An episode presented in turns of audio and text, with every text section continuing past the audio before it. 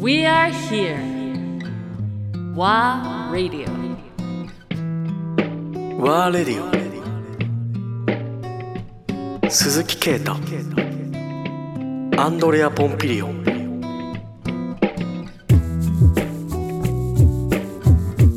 まあ、いわゆる、まあ、さっきの住宅の件じゃないけども、あれはまあ 3D プリンティングのうん技術そのものの知識、えー理解度っていうのがまだそこまで至ってないっていうところも影響してるのかもしれない。確かまあ見見え方さっき言ったように自分もそのあここまでいろんなマテリアルで作れちゃうんだっていうふうに思った時にすごい可能性は感じてるのでそこにすごい価値を感じる。うーただまああの魅力っていう部分で惹かれる部分さっきの住宅も60万ぐらいで作れちゃうと100万ぐらいで100万ぐらいで作れちゃうしかも自分の好きな形が。で好きな形が作れちゃうっていうところにすごい魅力を感じたりする。うん。だから物によるんだろうけども、それがまあさっきの今の漆の話もそうだけど、うん。いわゆる職人芸いわゆるう工芸の方であの 3D プリンティングが使われていくっていうこういう時代があのあるとしたら来たとしたら、まあ、来てると思うんだけども、おー今すごいあそうだなと思ったのはケイトが言ったように、まあ、それにプラス、まあ、職人のうなんだろう技というか手がはいそこに加わることで、ん。ものすごい価値価値があるようなもの、ね。価値があるものに出来上がっていく、出来上がる、っていうことなんだなと思ったけども住宅の話もちょっと戻っちゃうんだけどもなんか聞いた話、はい。あのまあ、さっきのん窓の企画もそうなんだけども、3D プリンターで住宅を作ることは OK できます、技術的にできます、だけどやっぱりそのパーツとして窓とか、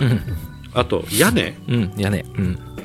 っていうのがまだやっぱり技術的にはすごい難しい。そうですね。めちゃくちゃ難しいです。これどどういうことなんですか、えーというそうですね。まあ例えばあの、まあ、建築の 3D プリンターっていうのはあの簡単に言うとホイップクリーム絞り器なんです、はいはいほ 3D プリンター自体が、うん。であの上からうにょーんってホイップクリームをあの絞りながらそれを積み重ねていくことで建物を作るんですよね、重ねていくんだねそうです、どんどんどんどんあの段々段を重ねていく、はいはいと途切れずに重ねていくんですけども、うん。それであの壁が出来上がるんですけども、ただあの窓っていうのは、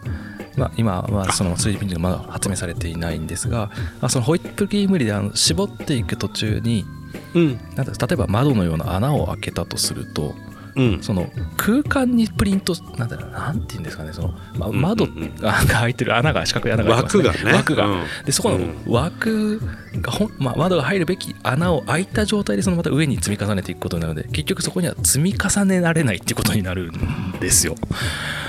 例えば。はい。なるほどね。単純にそういうことですよね。単純にそういうこととかがあったりして、うん単純に。でやっぱその下から上にっていう風にあの作っていくのが 3D プリンターの作り方なんですよ、はいまあ、もちろんいろいろな作り方あるんですけどね、あの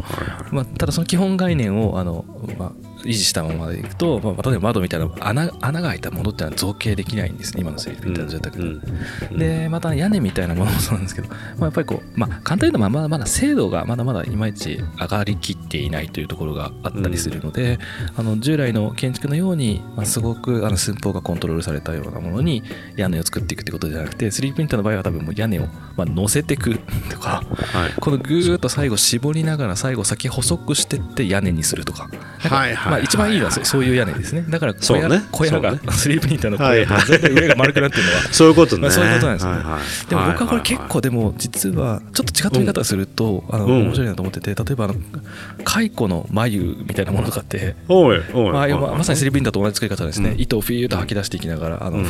なんかこうか塊を作っていくわけですけど自分をはいはい。であれはやっぱりこう丸い窓な ま 窓じゃない丸い天井なわけですよ。蚕のうん眉っていうのは、なんかこう実は結構自然にもう一回戻ってってるっていうようななんかそういうような見方もできると、